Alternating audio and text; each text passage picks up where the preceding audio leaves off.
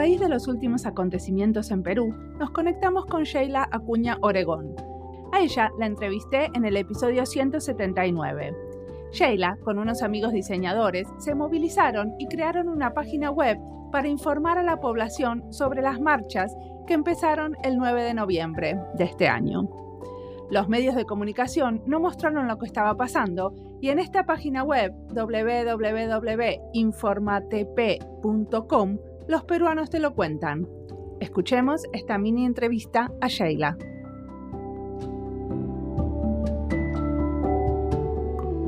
Contame, ¿qué pasó en Perú? Bueno, eh, si hago un, como un resumen, voy a tratar de hacer un resumen breve. Eh, nuestro país ha, estado por, ha pasado por varios movimientos en general en este último gobierno. Eh, ha tenido muchos movimientos como congresos disueltos, presidentes vacados y procesos abiertos. O sea, ya de verdad la corrupción, y creo que es común en varios países de Latinoamérica, viene, viene cuestionando un poco los, a las personas que ejercen los poderes en nuestro país. ¿no? Ya eso ya de por sí es como un precedente. Y lo que pasó el 9 de noviembre fue que el Congreso, quien tiene la facultad de vacar un presidente si es constitucional la justificación, lo hizo, pero algo que parecería, como decir, democrático, la verdad no, no lo fue porque estábamos en un contexto de pandemia donde el presidente sí está siendo investigado, pero eh, él mismo dijo que se sometía a toda la investigación posterior, porque faltan ya pocos meses, no teníamos estabilidad de vida del país, y se notaba otros intereses ocultos por el Congreso por llegar al poder, ¿no? De, a nivel no solo de Congreso, sino a nivel presidencial. Es por eso que esto ya levanta muchas alertas, muchos países no reconocen a ese presidente porque se notaba que había algo raro y el país también se enfurece y empiezan a salir ya en marchas pacíficas, para, para decirlo en realidad, y, y, diciendo que, reclamando que se haga la democracia y que se respete, ¿no? Porque esta justificación que habían hecho no estaba no está muy esclarecida ni siquiera por la Constitución. Entonces, eso es lo que generó las marchas, mucha represión policial. Hasta ahora está en investigación eso, muchos heridos, hubieron desaparecidos y ahora han aparecido, pero están heridos o tienen que responder ante la justicia dos jóvenes muertos. O sea, lo que pasó es que había un presidente y sacaron a un presidente constitucional. Entonces la gente fue a las calles a protestar. ¿Y quiénes fueron los que fueron a las calles a protestar? Bueno, nos llaman a la generación del bicentenario, o sea, ese es el nombre que le han puesto, porque la mayoría bordea en las edades de menos de 25 años. ¿Vos sos de esa generación? no, yo sí ya paso a millennial, entonces tengo voy a cumplir 30, pero han ido de todas las edades, justo sacaron unas estadísticas y me pareció hermoso que decían que la, representante de la marcha en es una mujer de mediana edad, porque esa es la mayoría de mujeres que fueron a la marcha. Entonces, ese es el rostro de la generación del bicentenario, ¿no? Entonces, en realidad muchos jóvenes, muchas personas se unieron. Eh, ha sido casi el 13% de la población peruana, se calcula que 3 millones han salido a marchar, marchar, o sea, sin contar la gente que ha participado en la activa digital. Pues, ¿no? Entonces, hubo mucha represión policial y ustedes, con un grupo de diseñadores, ¿qué hicieron? Fue, con esta coyuntura, de verdad, eh, todos nos queríamos como involucrar porque era el momento de que teníamos que tener una participación ciudadana activa. Pero ahí viene un problema, o sea, mucho tiempo hemos venido como normalizando la situación política y no informándonos. Entonces era, oye, ¿cómo me informo? ¿Cómo participo? ¿Cómo realmente se hace una marcha? Entonces empezaron a salir un montón de fuentes para ayudarnos a los, a los que recién estábamos iniciando y a los, que, a los que ya llevan tiempo para aclarar cosas, pero habían demasiadas fuentes de información, muchos no sabían dónde encontrarlas, entonces lo que inició en realidad con un Word, porque yo hice un Word donde dije, ¿sabes qué? No puedo dormir porque mientras estaba en las marchas creo que casi nadie ha dormido, eh, y empecé a juntar las fuentes. Y un amigo, porque lo publiqué, dije, esta es mi forma de apoyar de manera digital, porque muchos de nosotros no podemos salir en pandemia, porque o vivimos con una persona vulnerable o somos vulnerables. Entonces esto deja, te deja en una situación de necesito hacer partícipe mi voto de ciudadano, pero ¿cómo? ¿no? Y eso es de manera digital. Y ya de esto se unen conmigo dos diseñadores, que son Joao y Pepe, dijimos, oye, esto tiene futuro, ¿por qué no lo hacemos digital y que esto se alimente solo, ¿no? Entonces, ese fue, fue como el inicio. Si me pregunto, el inicio fue como un Word de Drive basiquísimo y se pasa después a, a Airtable, que era una plataforma parecida a lo que organiza información en tiempo real y, este, y luego ya pasa a ser una web. Entonces, ¿esta web para qué sirve? Esta web lo que hace es integrar información, le hemos puesto para conectar personas. ¿A qué se refiere? Como, como inició en realidad recolectando como un repositorio vivo de información, eh, es una, la base informativa, que es todo lo que tú tienes que saber de lo que está pasando a nivel de política, infórmate, está ahí. El otro es eh, una parte que abrimos de donde, por ejemplo, desaparecidos y heridos, porque la verdad necesitamos apoyar la causa de estos chicos que no aparecían y los que no estaban siendo visibilizados de, heridos durante la marcha. Ahora le hemos puesto bastante fuerza también al de donaciones, porque estos heridos, muchos vienen también o de una posibilidad económica muy escasa o necesitan igual apoyo, ¿no? Porque son operaciones muy caras. Aún así tengas las posibilidades, eh, necesitan apoyo. Eso está vigente hasta el día de hoy.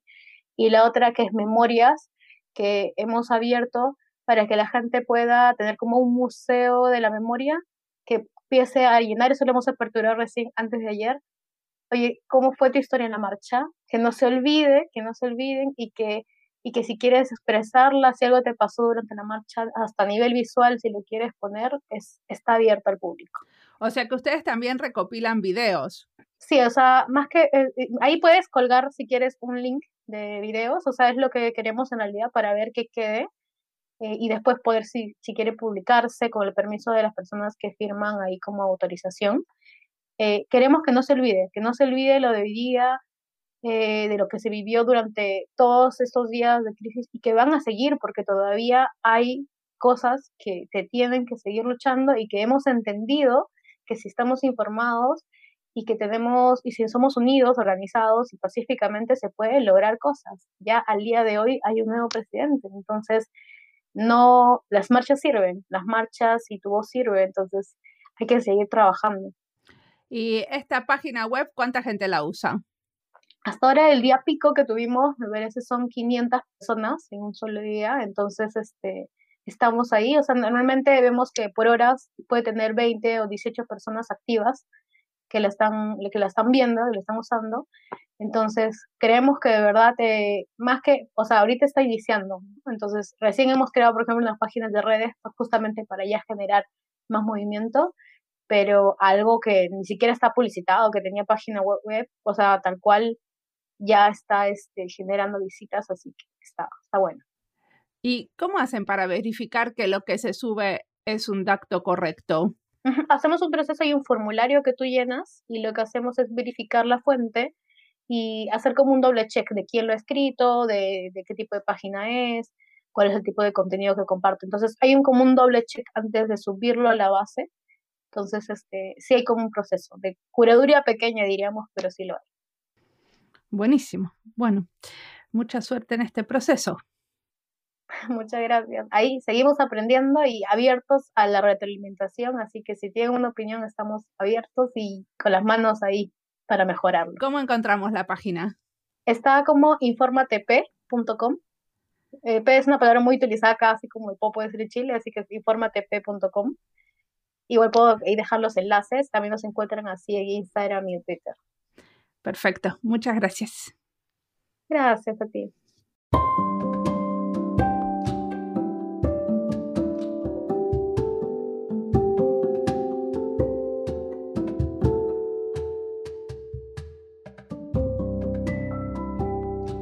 Cristóbal es un amigo casado con una amiga, por lo cual lo conocí. Incluso vino a mi casa en Helsinki, pero justo cuando yo estaba en Buenos Aires, así que nos cruzamos. Cristóbal Papendiek es diseñador industrial y hace muchos años se dedica a diseñar en el sector de salud. Vamos a charlar sobre equipamiento médico y cómo pudieron responder a las necesidades de la pandemia. Esta charla es parte de la serie Diseño sin Fronteras, pero también la agregamos a nuestras listas temáticas como diseño y salud. La lista la encuentran en nuestra página web y en Spotify. Mi nombre es Mariana Salgado y esto es Diseño y Diáspora.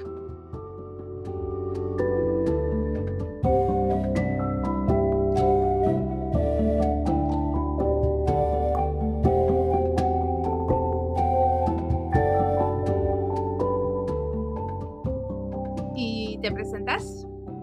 ¿Nos decís quién sos esas cosas? Dale. Bueno, mi nombre es Cristóbal Papendick, soy diseñador industrial, tengo una compañía de diseño e innovación que se llama DMO, Design Company. Eh, la compañía nació hace más de 14 años. Eh, la inicié con dos compañeros y dos amigos de, de, estudio de la facultad, de la Universidad de Buenos Aires, de la FADU los tres estábamos cursando diseño industrial. O sea, los últimos años lo hicimos juntos y entonces hacíamos trabajos prácticos juntos y tuvimos una experiencia juntos. Y bueno, eso fue todo decantando que un día los tres renunciamos a nuestros trabajos y nos decidimos que le decíamos a dedicar 100% a esto porque no, nos apasionaba, no, nos divertía, nos llevábamos muy bien y encontramos esa, ese feeling ¿no? de, socios que, es súper importante. Entonces, eh, ya en el último año de la carrera, ya haciendo la tesis en, en la facultad, decidimos formar, que originalmente se llamaba Didimo, no se llamaba DMO, sino que Didimo era el nombre, después puedo contar el por qué cambia, pero bueno, arrancamos, arrancamos y arrancamos en el departamento eh, de uno de mis socios. Eh, así fue como arranca la historia. Pero decime una cosa, ¿cómo se les ocurrió esto de, porque eh, la empresa se dedica a como insumos para la salud, ¿cierto? Mira, la, historia cuenta que cuando arrancamos digamos, un poco la, tesis que hicimos de la facultad era sobre un equipamiento médico, era una máquina de anestesia. Y de alguna manera todos teníamos, un, de alguna manera teníamos un bagaje vinculado a la salud. Eh, yo, en mi caso, mi familia son todos médicos, o sea, mis padres, mis hermanas, eh, cuñados, tengo un, gran bagaje de la salud. Y de mis socios, uno estaba trabajando en la industria farmacéutica y el otro también venía de su padre médico, sus tíos, y bueno, un poco venía como toda esa historia de, la, parte médica. Eh, y medio se fue dando, ¿no? Digo, la tesis, que fue un trabajo que nos divirtió mucho, trabajar en, la temática de la salud y todo lo, que aborda. Y cuando arrancamos con, el estudio, obviamente al principio uno hace un poco de todo para sobrevivir, ¿no? Y para crecer. Entonces al principio íbamos haciendo proyectos, un poco lo que venía, ¿no? No vamos a... Esa, es la realidad, ¿no? Eh, pero ya muy, muy tempranamente nos dimos cuenta que en la vertical de la salud eh, había algo interesante. Que también un poco uno sale de la facultad y, en realidad sabe poco, mucho, o sea, un poquito de todo, pero nada específico, ¿no? Entonces, esto, esto de emprender y de construir y de armar un estudio uno iba, uno, uno iba como aprendiendo, ¿no? Entonces eh, nos íbamos capacitando mucho donde podíamos y muchos lados nos dijeron esto de eh, el foco, ¿no? De focalizar en una industria, focalizar en una vertical era una manera de crecer. Por lo cual tuvo sentido para nosotros, nos motivaba mucho el tema de la salud, porque es algo muy lindo, ¿no? Es, es algo que con el tiempo aprendimos que es muy complejo, pero también es muy lindo luego ver, ver que un producto tuyo, o sea, con el tiempo después tuvimos, no sé, un bebé recién nacido dentro de un equipamiento que diseñamos nosotros. Ese tipo de cosas tiene una sensación muy linda, ¿no? Ah, qué emoción. Sí, de emoción, de, mucha responsabilidad también, pero también esa cuestión del diseño como con un impacto muy grande, ¿no? Y bueno, eso nos apasionaba mucho, nos divertía mucho. Obviamente que cuando recién arrancábamos no, no teníamos experiencia en eso, fue empezar a construirla. Y construirla significa empezar a ver cuáles son los temas que se hablan, cuáles son los referentes en el mundo, cuáles son las exposiciones, bueno, de a poquito nos fuimos metiendo y tuvimos la oportunidad de, casi en el primer año de vida del estudio, de, conseguir trabajar con un cliente muy grande local, que era un, cliente que estaba a su vez creciendo y que tenía mucha proyección global, medio por esas oportunidades de la vida, y empezamos a trabajar mucho con lo que eran con incubadoras eh, y equipamiento vinculado a neonatales, y fue como una gran oportunidad empezar a trabajar en ese tipo de dispositivos. Una gran oportunidad en todo sentido, ¿no? De, meterse en un hospital a ver qué está pasando, de hablar con enfermeras, con médicos y, a su vez toda la complejidad que tiene un equipamiento médico vinculado a normativas, certificaciones y, esos pequeños capítulos que son muy grandes. O sea, tienes que testear más y diferente que si estuvieras haciendo cualquier otro producto, digamos. A ver, de, alguna manera un producto, que, un producto de salud, un equipamiento médico, para que un usuario lo pueda usar, tuvo que haber pasado por un montón de testeos. O sea, si uno dice, bueno, a ver, yo hago una taza, voy a poner, hago una taza. Bueno, hago la taza, no tengo muchas cosas que testear, lo puedo salir al mercado y si la taza se rompe porque hubo un problema de diseño, no es algo tan grave. Ahora, cuando hablamos de un equipamiento médico, que muchas veces la, la vida de una persona depende de ese equipamiento médico, no puede fallar. Que pueda fallar, sí puede fallar, pero se hacen un montón de procesos y, ensayos y testeos para evitar que eso suceda. Entonces eso hace que todo el proceso anterior de diseño, de diseño, y hablo de diseño eh, tanto de, usabilidad como de materiales, como de electrónica, como de, y sigo, ¿no? Sigo con temas. Todos esos factores son testeados eh, en todo sentido. Y, a veces, tal vez el desarrollo de un equipamiento médico lleva, pongamos, un año, dos años, y los testeos duran otros dos años. O sea, desde que arrancó un proyecto de diseño de equipamiento médico, pues, a, veces pasan cuatro o cinco años para que el producto llegue al mercado. O sea, ese producto que ustedes ven hoy arrancó hace cuatro o cinco años atrás para estar hoy en el mercado. Y eso es un desafío muy grande. Es también eh, tener la paciencia suficiente para que sucedan ese tipo de cosas. No es algo que de la noche a la mañana un proyecto de salud sale al mercado. eso no sucede. Hay que tener mucha paciencia y, hay que entender que en el proceso nos vamos a encontrar con un montón de problemas que hay que salir a resolver. Y supongo que tenés que hacer muchas cosas en paralelo, ¿no? Porque mientras tanto de algo tenés que comer mientras haces el desarrollo de un producto. Bueno, ahí hay un buen punto. Nosotros en realidad como, como estudio, como compañía de diseño, en realidad eh, brindamos servicios a la industria. ¿no? no es que nosotros hacemos los productos para nosotros mismos, sino que eh, trabajamos con la industria, con distintos tipos de vinculaciones, pero arrancamos la industria contratándonos, vamos a decir, ¿no? Es decir, la historia más común era del lado de la industria, de repente tenían una electrónica o tenían un, hardware de algo funcionando, decían, bueno, mira, tengo esto, pero ahora tengo que hacerle toda la otra capa, que es cómo esto se va a relacionar con las personas, cómo se va a ver, cómo va a funcionar en el sentido más, vamos a decir, de experiencia de usabilidad, ¿no? Entonces muchas veces nuestra interacción era trabajar con ingenieros de distinta índole, electrónicos, mecánicos, bioingenieros y aportar la faceta de diseño, ¿no? La faceta de diseño es como un término bastante amplio. ¿Qué quiere decir diseño ahí? Eh, está, está, perfecto, a eso voy. Claro, ¿qué quiere decir diseño ahí? Diseño lo, conceptualizo desde cómo se va a usar, pero cómo comunica, cómo se va a construir, materiales, cómo relacionamos distintas disciplinas a su vez dentro del diseño o de la ingeniería para mezclar todo en un solo, en un solo producto, en una sola experiencia. Para mí eso es diseño, ¿no? Entonces uno en los proyectos termina trabajando desde la definición de un material hasta cómo comunica, cómo se aplica una marca en una interfase gráfica. Digo, todo eso hace el diseño. Todo eso hace a la experiencia, si se quiere, como, como paraguas. Todos esos factores son los desafíos de diseño que tenemos en los proyectos. Claro, y ustedes también vi por ahí que tenían muchas colaboraciones con la universidad. ¿Con qué, o sea, con qué otros rubros tienen colaboraciones? Porque supongo que no son con diseñadores necesariamente las colaboraciones. Bueno, a lo largo de nuestra historia, la verdad que hemos, hemos colaborado o hemos participado en colaboraciones, como decís, con universidades, con instituciones. Em, hemos muchas veces participado de las ferias y en las ferias haber dado charlas sobre el tema. Em, también colaboramos mucho con instituciones eh, de emprendedurismo. Bueno, es una mezcla, ¿no? Creo que toda eh, esa, relación que se genera con distintos tipos de instituciones hace un poco la construcción, ¿no? Digo, en todo sentido, cosas más específicas y cosas mucho más generales, ¿no? A veces se dan proyectos, a veces se dan proyectos que son más de colaboración, como, bueno, eh, ahora justo tal vez después un rato podemos charlar de un proyecto que tiene que ver con puramente colaboración. Dale, vamos. Bueno, a ver, yo... Eh, vamos, vamos a uno. Por ejemplo, cuando arrancó todo, creo que está bueno charlarlo porque es es hasta anecdótico esta cuestión de la, de la pandemia, del COVID y cómo todo esto afectó al mundo, ¿no?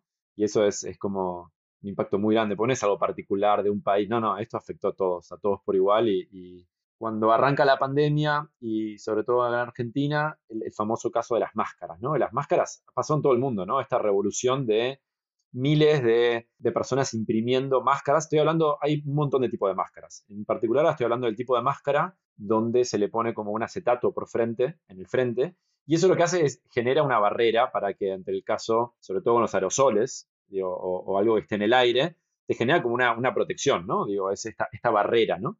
Ese es un tipo de máscara. Luego tenemos las máscaras que funcionan con filtros y demás. El caso que voy a contar es, es particularmente una máscara de este tipo, esta máscara que, que genera este, esta barrera. Entonces, ¿qué estaba pasando en el mundo? Lo que está pasando en el mundo es que miles y miles de personas de manera muchas veces por motus propio, empezaban a imprimir y empezaban a donar estas máscaras para, instituciones, para hospitales, para trabajadores de la salud o para personal médico o para cualquiera, ¿no? Y en ese contexto, por ejemplo, nos, contacta la Universidad de Entre Ríos, que es una universidad con la que nosotros colaboramos en varios proyectos, y nos plantea este, este desafío, ¿no? Decir, bueno, ¿cómo podemos ayudar a diseñar esta máscara que ellos tenían una necesidad de, querían colaborar desde la universidad. Entonces, cuando empezamos a trabajar, se armó realmente un equipo muy grande de personas, de profesionales. Universidades, la Universidad Austral también participó, la, bioingenieros, gente de Córdoba, gente de Buenos Aires. Nos convocaban a nosotros como estudio de diseño para colaborar en el diseño. Entonces, en realidad arrancamos partiendo de, había 10 modelos dando vuelta por internet de que se podían imprimir, pero nosotros sabemos que el hecho de imprimir una máscara no era la solución. A ver, no es que no era la solución. Ante una situación de emergencia, está bien imprimir una máscara. Pero luego esas máscaras que están impresas no se pueden esterilizar. Y no se pueden esterilizar significa que si yo tengo una máscara impresa, casi que es descartable desde un punto de vista de bioseguridad. Porque una vez que se, infecta o tuviera algo, limpiarla es muy difícil. Entonces, realmente nos planteamos, bueno, ¿cómo podemos una máscara que sea estilizable? Fue una cuestión de días, de evaluar un par de opciones, planteamos algunos diseños que creíamos que mejoraban cuestiones de ergonomía, de usabilidad, de seguridad. Se hicieron un par de prototipos, se probaron, se hizo un comité, se seleccionaron las mejores. Luego hubo una, el primer caso testigo fue una empresa en Córdoba con soporte del gobierno de Córdoba, eh, es el que termina en un fin de semana haciendo las matrices para poder inyectarlo. Nosotros colaboramos también en el proceso de diseño de, ciertos requerimientos. Y así, en 10 días, ya se estaban proveyendo 50.000 máscaras en la provincia de Córdoba, otras tantas en la provincia de, Entre Ríos. Y nosotros, de alguna manera, fue un proyecto de colaboración. Dejamos el diseño abierto para que cualquiera lo pueda bajar en el mundo.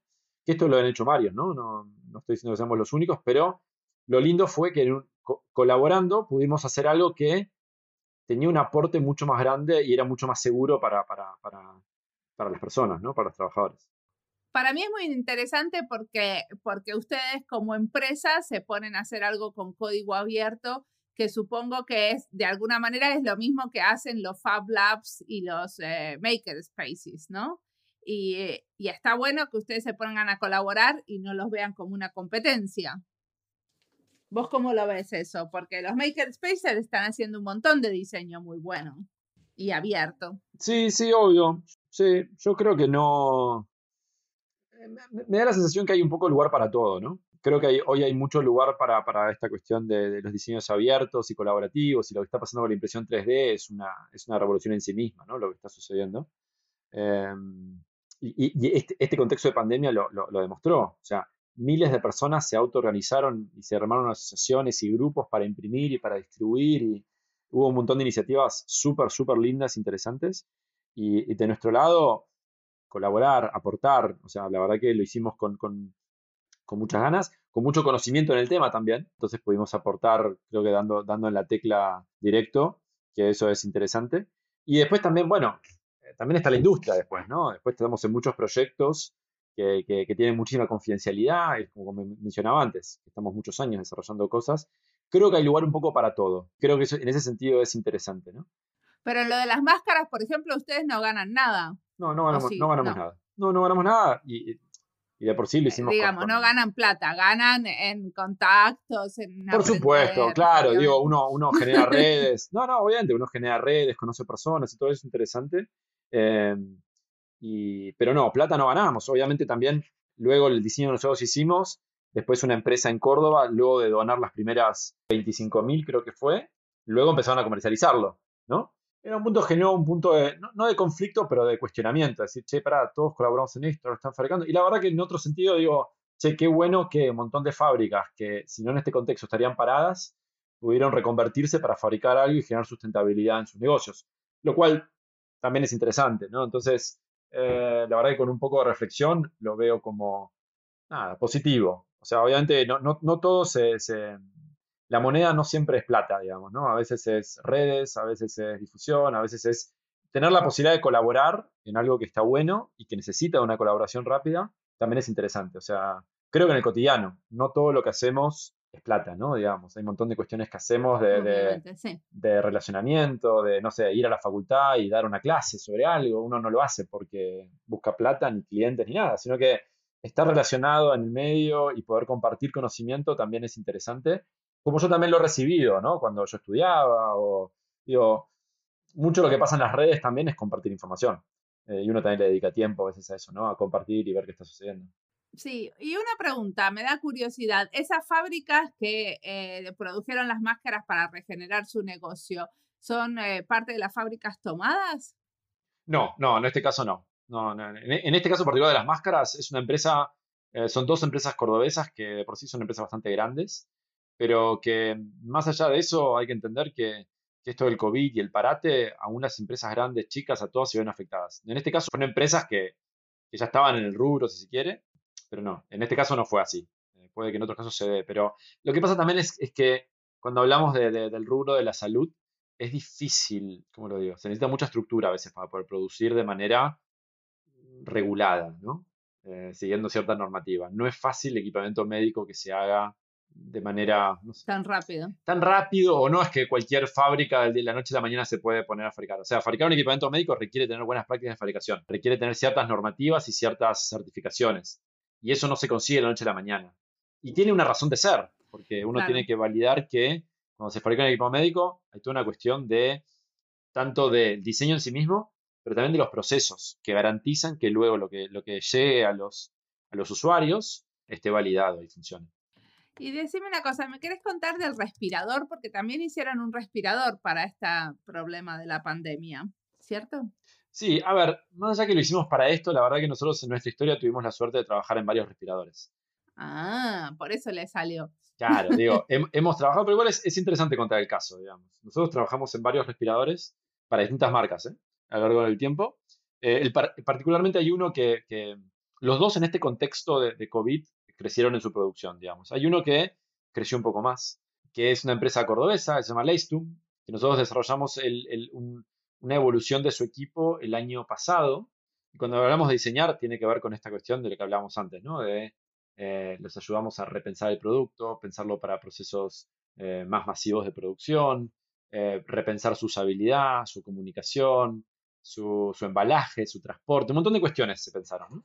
Y la verdad que todo esto el año pasado, la, pandemia no estaba ni siquiera en agenda y la, la realidad es que los ayudamos sobre todo a pasar de una tecnología que ellos podían producir muy poca cantidad, lo pasamos a otra tecnología de inyección, de die casting, de otras tecnologías que permitían producir mucho mayor volumen, pensando en un crecimiento. ¿no? Y el, respirador, en realidad, iba a salir al mercado dentro de dos años más o menos, eh, porque tenía que pasar por todo, como te contaba, toda esta cuestión de certificaciones, validaciones, producción. Bueno, con toda esta cuestión del, del COVID y la necesidad de tener de la noche a la mañana cientos o miles de respiradores en, en las terapias intensivas y en las instituciones médicas, fue una gran oportunidad para la empresa, digo, de acelerar ciertos procesos, por lo cual lo que se iba a hacer en varios meses se hizo en dos meses. Eh, se encontró un socio en Tierra del Fuego, que es un, digamos, un polo productivo en Argentina, que readecuó sus instalaciones para poder fabricar esto. Se fabricaron matrices que se iban a hacer a lo largo de meses, se fabricaron en muy poco tiempo, muy rápido. Entonces la empresa vio, eh, digamos, súper escalado, súper acelerado un proceso que iba a llevar mucho más tiempo, en muy corto tiempo, y la empresa pasó de fabricar 50 respiradores por mes a poder fabricar 1000 por mes, lo cual es un crecimiento mm, eh, súper, súper exponencial. ¿no? ¿Cuál, ¿Cuál es la parte anecdótica en todo esto? Que la inversión que hicieron en diseño el año pasado, si no lo hubiesen hecho el año pasado, hoy no hubiesen podido escalar de esta manera. Porque su, diseño anterior o su equipo anterior no estaba pensado para producciones masivas. Masivas me refiero a, escala, sino que eran procesos mucho más manuales, poco más artesanales se dio la oportunidad de que habiendo invertido en eso, tenían el know-how, tenían el diseño, tenían todo preparado para poder escalar rápidamente.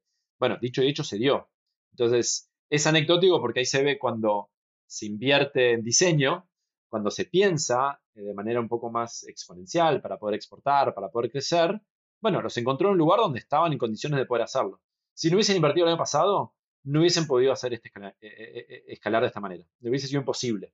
Entonces, es, un caso lindo, digamos, ¿no? Como, a su vez también le, da una cierta enseñanza, ¿no? Al, mercado en general. Cuando sale un producto médico, siempre son dos años, tres años, como te comentaba, porque también hay un montón de agencias vinculadas, digo, que vas con la CE, FDA, que la ANMAT, que bueno, ¿cuándo tenés turno para ir al laboratorio? Bueno, el, el, COVID o la pandemia nos demostró que si hay vocación, las cosas se pueden hacer mucho más rápido también, ¿no?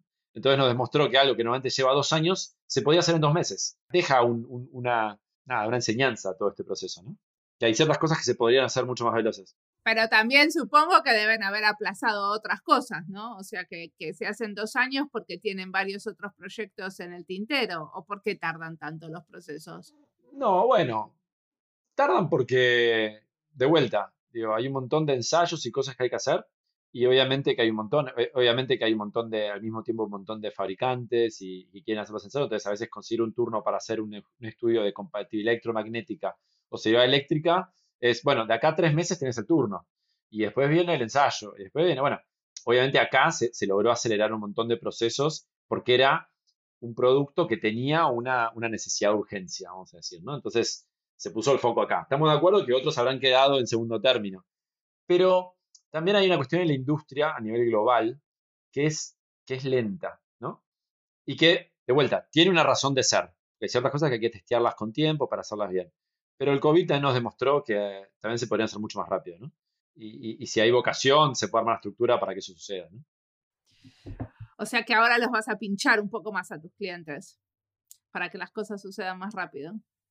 O ustedes una vez que hacen el diseño se, eh, se desligan de la cuestión. Mira, ¿Cuánto ustedes siguen el proceso de fabricación? Depende, depende, depende del cliente del proyecto. Pero no son, nosotros normalmente acompañamos a nuestros clientes hasta la producción y, hasta la puesta en punto, digamos, ¿no?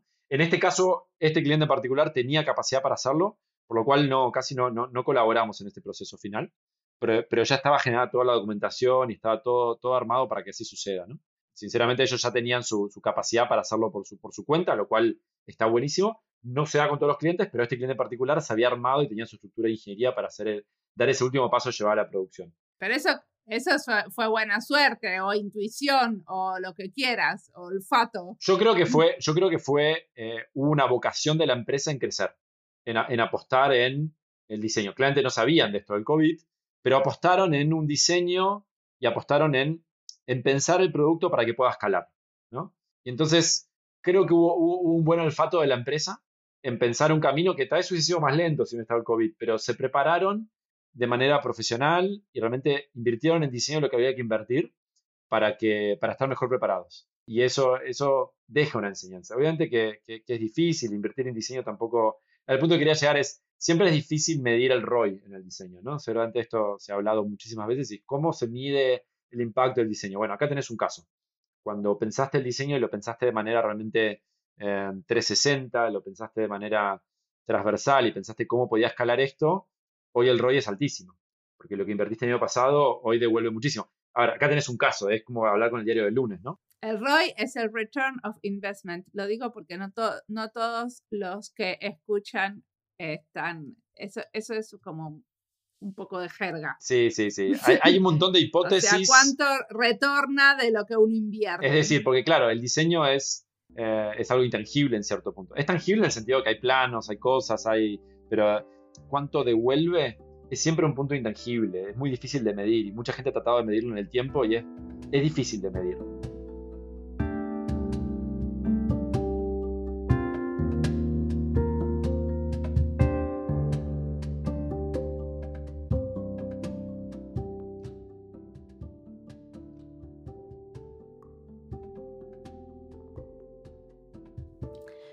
Que siguen Diseño y Diáspora ya lo saben, pero para los que recién nos encuentran, les cuento que hicimos una serie de especiales en relación al coronavirus. Algunos son cómo reaccionó el diseño en el sector público, en otros episodios hablamos cómo los diseñadores están rearmando su vida cotidiana y su trabajo, y en el tercero sobre iniciativas innovadoras variadas.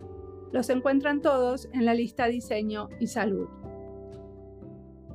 Tobal cuenta como su interés personal en la salud más un buen equipo de trabajo fueron algunos de los ingredientes principales para poder armar un estudio especializado en equipamiento médico.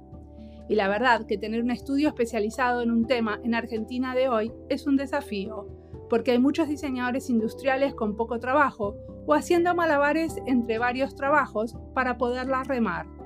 Por eso quise entrevistarlo, porque hay que admirar la perseverancia y la dedicación de un grupo que logró estar a flote y hacer un trabajo de calidad durante muchos años.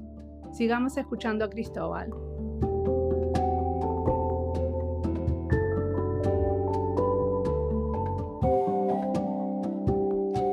A ver, te quiero hacer otra pregunta. Dale.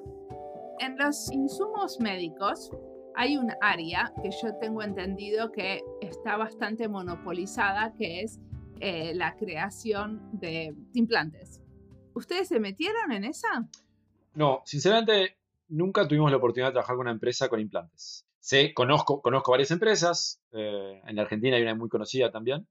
No, no, no, no, no puedo hablar con, con mucho conocimiento sobre el tema. Sí lo que sé es que cuando vas a ese tipo de industrias, eh, hay materiales muy específicos. Entonces, cuanto más específico se vuelve un tema, en realidad hay menos jugadores, ¿no? Es como para decirte, a ver, agujas y hay cientos, miles de fabricantes en el mundo. Ya es como un commodity, no tiene mucho valor. Nosotros, por ejemplo, no sé, para un cliente que eh, colaboramos con él en desarrollar, por ejemplo, balones intragástricos o portales eh, para agujas Hoover, hay cosas muy específicas, ¿no? Y de repente cuando encontrás ahí cosas más específicas en el mercado de la salud, pasa que hay cinco o seis jugadores en el mundo.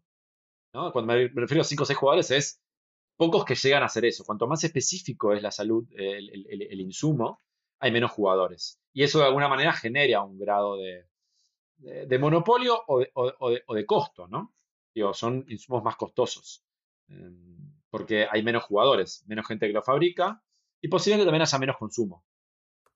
Sí, bueno, pero los, los, precios que tienen muchas veces son como desorbitantes y te hacen dudar si realmente son los precios de costos o como tienen un monopolio pueden decidir el precio libremente y están jugando con la salud de la gente. Bueno, eh, completamente, o sea, puede pasar eso. ¿eh? Eh, lo que hay que también es, trato de, poner un punto medio así como neutro en esto, es obviamente que si lo agarras desde el punto de vista comercial, seguramente que, hay una, cuestión desde una empresa privada que busca el mayor rédito en lo comercial. O sea, si hay una demanda, hay pocos jugadores, o sea, una cuestión de oferta, demanda, además, de haber una, una ecuación por ese lado, ¿no? También otra cosa que se da y que a veces no se ve es que ciertas cosas muy específicas tienen mucho costo de, de investigación, de diseño, de desarrollo, de prototipos, y eh, particularmente en la industria médica eh, hay muchísimo costo ahí. Muchísimo costo me refiero a que a veces, no, no, sé el caso del implante porque de vuelta no lo conozco, pero nosotros en muchos otros proyectos se pasan por decenas y decenas de prototipos para llegar a que algo funcione. Y toda esa inversión que se hizo fueron años, ¿no? Entonces, como yo te contaba que a veces los proyectos de salud duran años, literalmente, a veces uno dice, bueno, pará, este implante, voy a poner un ejemplo, no lo sé, ¿eh? pero digo, este, este insumo que, que a vez de costo tiene, no sé, un dólar, a mí me lo venden a 50 dólares. Y decís, che, acá hay una cuestión desleal, eh, se están abusando del consumidor. Pero también hay que ver la película, que tal vez para llegar a que eso salga un dólar y cuál es ese diseño, tal vez estuvo invirtiendo durante 5 años 5 eh, millones de dólares. Y en algún punto tiene que recuperarlo no solo para recuperar eso, sino para pensar en el próximo, en el próximo dispositivo, ¿no? Entonces, la industria de salud tiene muchísimo costo eh, de investigación y desarrollo. Muchísimo costo. Em, entonces, eso, también es, una explicación, porque si no, eh, es, un poco... Pasa un poco, no me quiero meter en un, punto que, por ejemplo, que tiene que ver con... que tampoco conozco 100%, eh, pero uno, uno sabe el tema de las, de las drogas, ¿no? De los medicamentos y, en toda esta cuestión de las patentes y qué pasa en el mundo. Eh, nosotros en particular en el estudio tenemos algunos clientes, tenemos de clientes a Novartis, a Sanofi, como por decir dos, dos laboratorios que son muy grandes. Con ellos colaboramos, no, no desarrollo de medicamentos, sino en el desarrollo de, aplicaciones digitales y de herramientas de adherencia y la inversión que se pone en un medicamento nuevo. Tal vez están 15, 20 años desarrollando una droga nueva, ¿no? Hasta que después sale. Y cuando sale, obviamente que el costo de producción seguramente es una, décima de lo que es el costo de, venta. Pero de alguna manera tienen que amortizar esos 20 años de desarrollo y en paralelo están pensando ahora el medicamento que va a salir dentro de 20 años para adelante.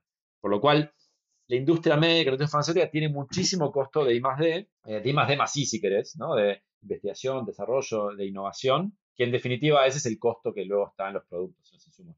Perfecto. ¿Y qué te imaginas en el futuro? ¿Qué te encantaría que pase o a, la, a, la, empresa y el tipo de proyectos que ustedes van a poder seguir desarrollando? ¿Hacia dónde quieren ir? Perfecto. A ver, mi empresa está ya en un camino hace un par de años, donde en realidad creo que las, fronteras entre las distintas disciplinas del diseño, eh, yo siento que están borradas.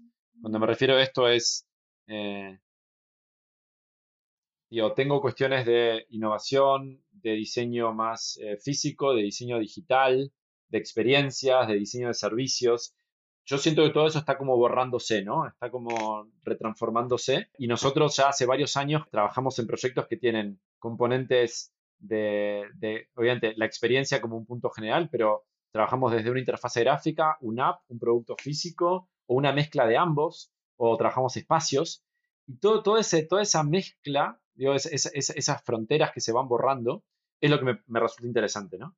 Cómo se empieza a reestructurar la concepción del diseño. Y creo que en ese sentido va, eh, estamos yendo y eso se va a incrementar más todavía, ¿no? Toda la cuestión, si quiere hablar del diseño circular, digo, están pasando un montón de cuestiones que, digamos, yo, yo estudié diseño industrial. diseño industrial eran los objetos, ¿no? Y esta cuestión física de tener en la mano.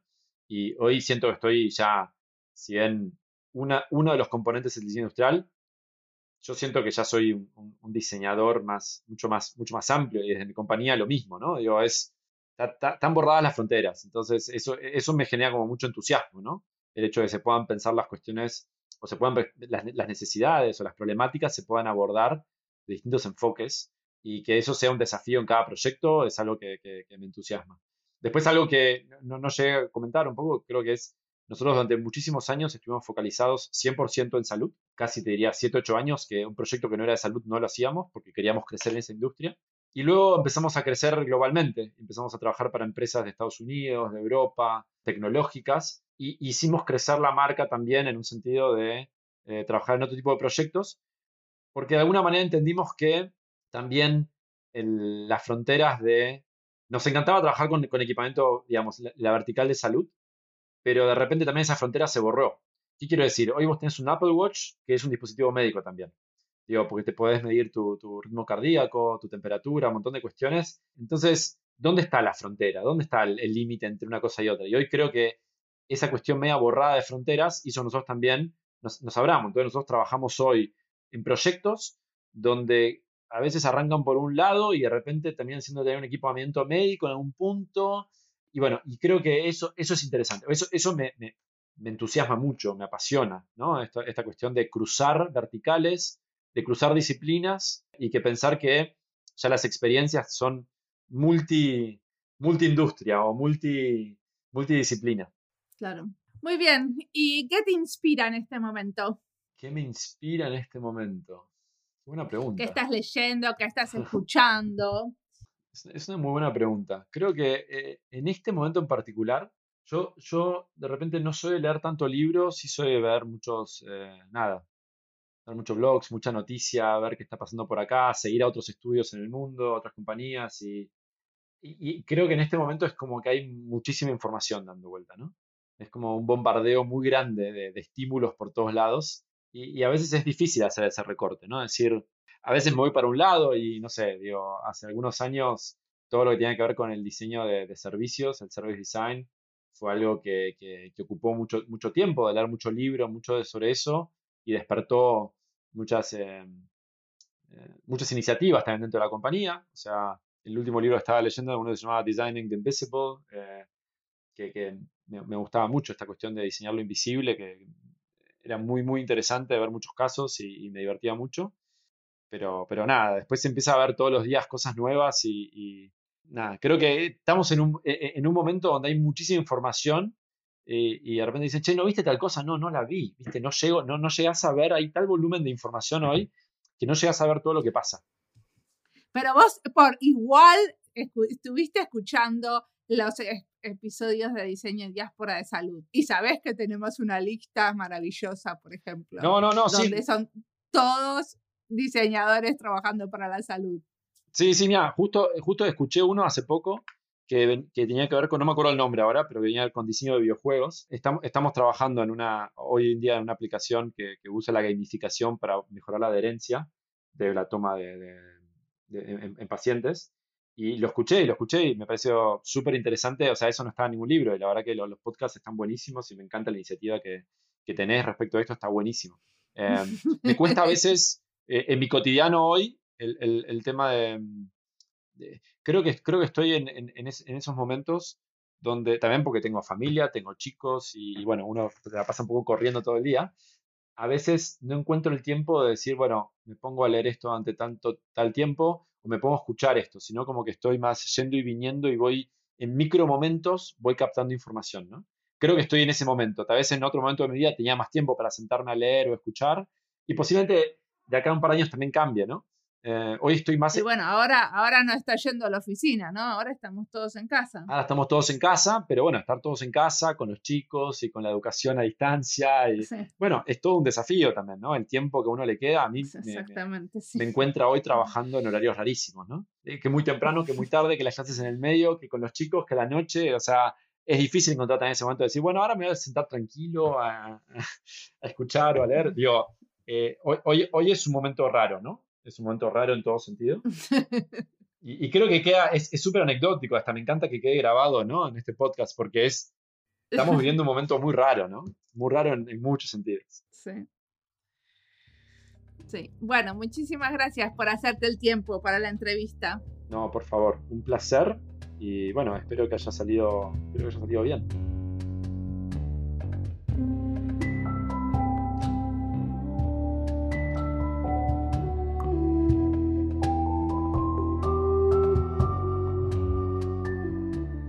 Siempre hay alguien a quien acompañar, incluso cuando uno trabaja dentro de una organización.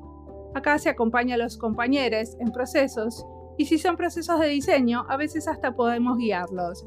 Y a veces cuando acompañamos, y hasta qué punto en cada proyecto es un tema delicado. ¿Cuándo dejar el proyecto? Muchas veces nuestro rol principal se acabó, pero seguimos un proceso hasta el final porque es bueno acompañarlo. Y esos momentos de dejar algo que uno empezó son delicados, no dejarlos antes de tiempo, pero tampoco seguirlos demasiado porque se pierde tiempo que se podría dedicar a otras cosas. Sobre acompañamientos y elegir el momento para dejar los proyectos vamos a seguir hablando en entrevistas futuras.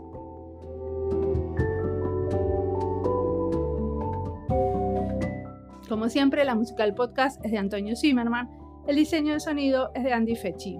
Este podcast está publicado con licencias de creatividad para el bien común con atribución en inglés Creative Commons con Attributions.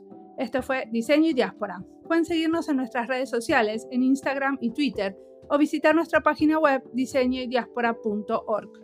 No olviden recomendarnos. Nos escuchamos en la próxima.